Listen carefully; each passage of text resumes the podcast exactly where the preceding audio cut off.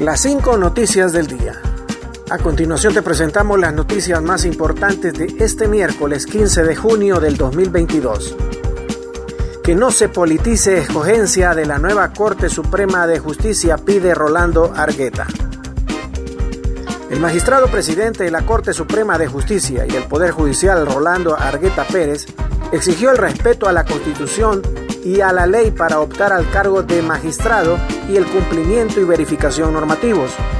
Continuó que para que se respete el proceso establecido en las leyes y en el caso de los nominados sean los que tengan las mejores calificaciones personales y profesionales para el desempeño del cargo. Exigimos el respeto que debe existir a la Constitución y a las leyes.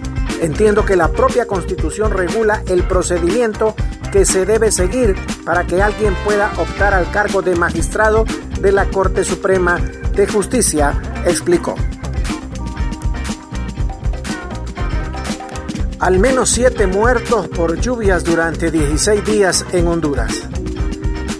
Las lluvias que han azotado en Honduras entre el 31 de mayo y lo que va de junio han dejado al menos siete personas muertas y daños materiales en varias regiones del país, informó este miércoles el titular de la estatal Comisión Permanente de Contingencias COPECO, Ramón Soto.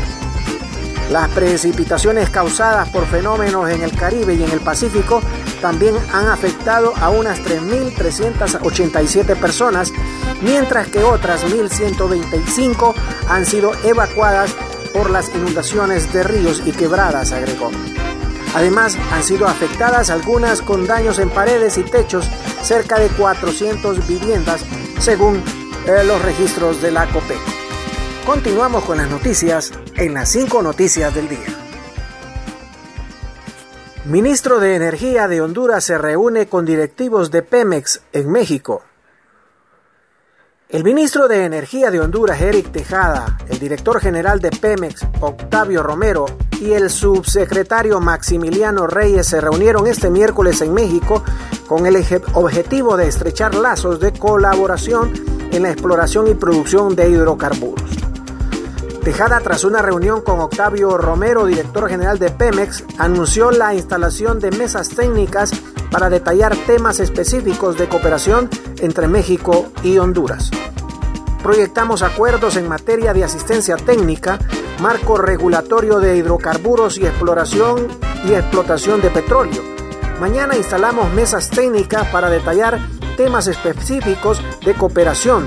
Gracias México y López Obrador publicó Tejada en su cuenta de Twitter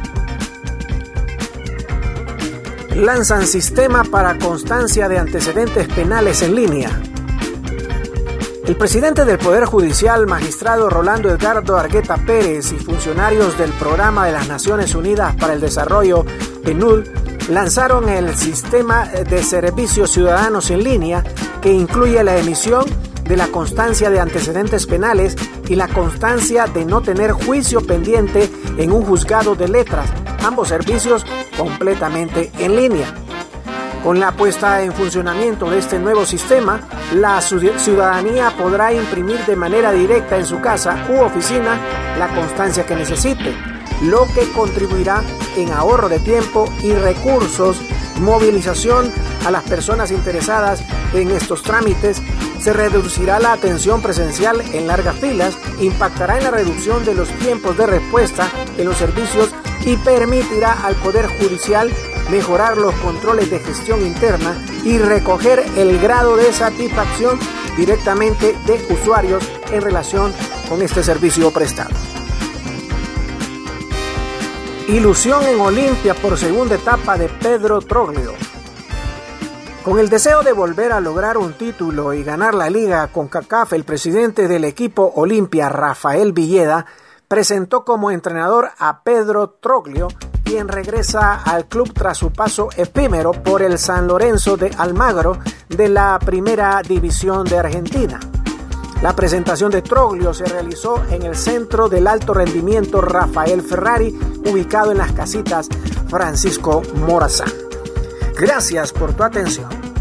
Las cinco noticias del día te invita a estar atento a su próximo boletín informativo.